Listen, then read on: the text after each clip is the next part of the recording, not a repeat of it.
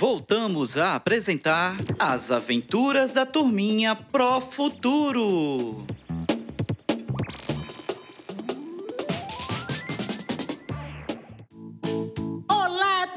Turminhas do quarto e quinto anos! Está começando mais uma aventura e no episódio de hoje, o Nino e professora Maria estarão em mais uma aula presencial no Laboratório de Ciências da escola, aprendendo sobre o ciclo da água. Que tal aprendermos com eles? Vamos lá? Olá, crianças! Como é bom estar aqui com vocês! Professora Maria, estou muito feliz.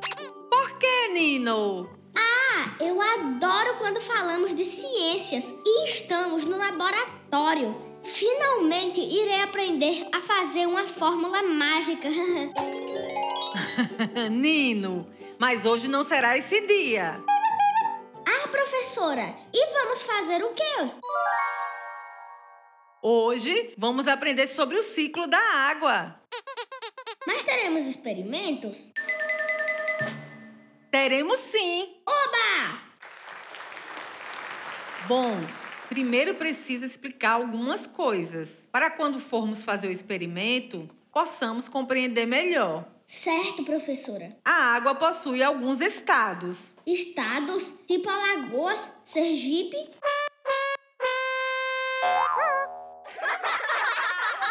Não, Nino! A água possui estados físicos, que são as formas como algumas coisas podem ser encontradas na natureza. Ah, sólido, líquido e gasoso. Já li sobre isso.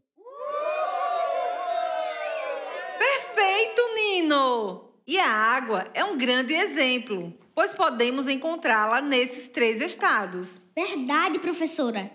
E para entendermos melhor, temos alguns exemplos. Na fase sólida, a água pode ser observada numa pedrinha de gelo, na neve das montanhas, nos icebergs. Já na fase líquida, a água é encontrada nos lagos, mares e rios. E por fim, na gasosa, a água pode ser observada na atmosfera, em forma de nuvem, no vapor de água fervendo. Professora, uma dúvida. Se eu tenho gelo, é o estado sólido. E se ele derreter, fica líquido. Como se chama essa mudança? Muito boa pergunta, Nino. Essa passagem da fase sólida para líquida se chama fusão. Fusão? Me explica mais.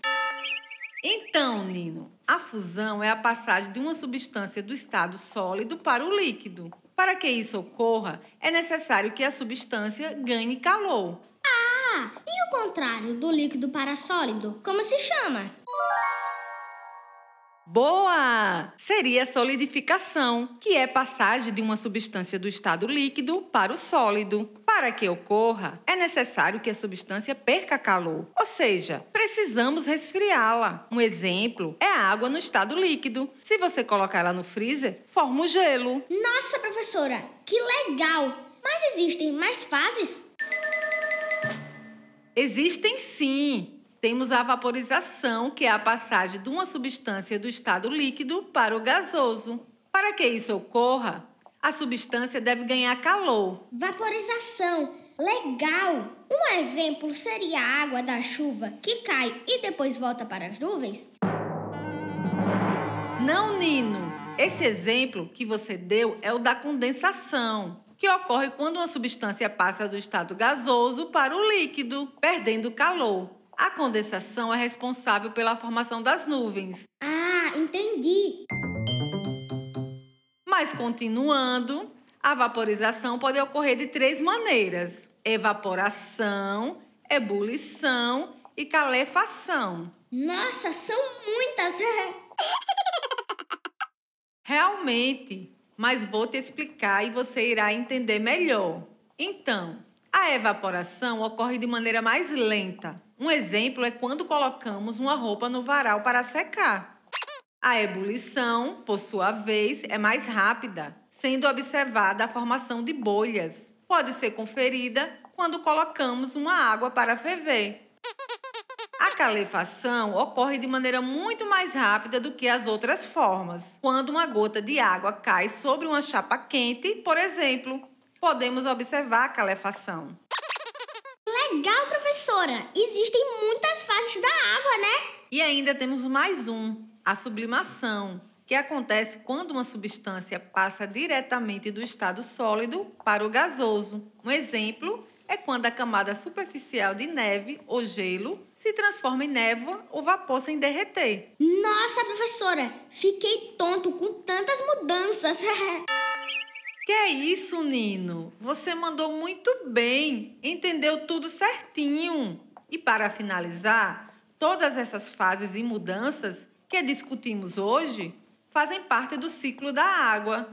Isso mesmo, professora. E eu posso até resumir. A água de rios sofrem evaporação devido ao calor do sol, que reflete sobre a água. E o que acontece depois, Nino?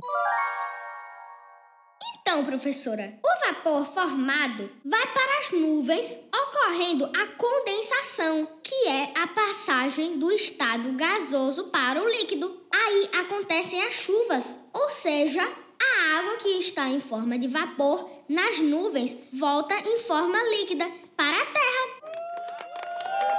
Perfeito, Nino! Nota 10! Ufa! Chega, suei com essa explicação.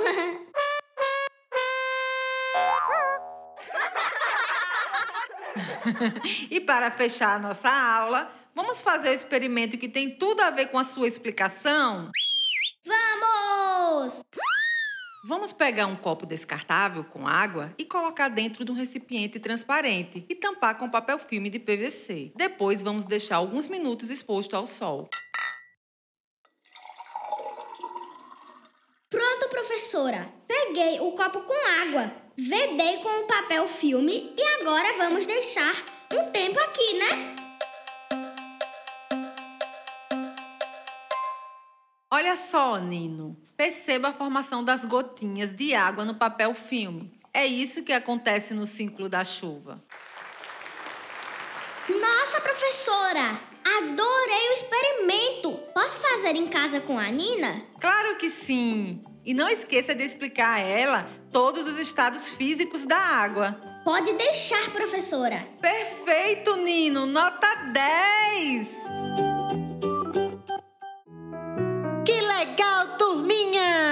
Gostaram do assunto de hoje?